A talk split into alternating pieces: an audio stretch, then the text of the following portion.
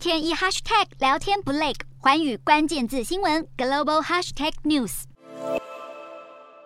美国新公布的七月消费者物价指数上扬百分之八点五，略低于市场预期，而且增速较前一个月有所放缓。好消息持续带动美股十一号三大指数开盘走高，但尾盘承压，失去动力。道琼收小红，来到三万三千三百三十六点；标普五百以及纳斯达克各跌了百分之零点零七以及百分之零点五八。另一个值得关注的是，女股神伍德操盘的方舟创新 ETF 终于在七月实现单月成长，也是自去年十月以来第一个上扬月份。回顾今年已经下跌百分之四十七。另外，S3 Partner 数据则显示，方舟创新 ETF 总空头部位降到十亿美元以下，是去年二月以来第一次。另外，天然气期货大幅上扬，打乱这两天关于通膨触顶的论点。能源类股包括德文能源跟马拉松石油都上涨超过百分之七，斯伦贝谢跟响尾蛇能源则上扬五趴以上。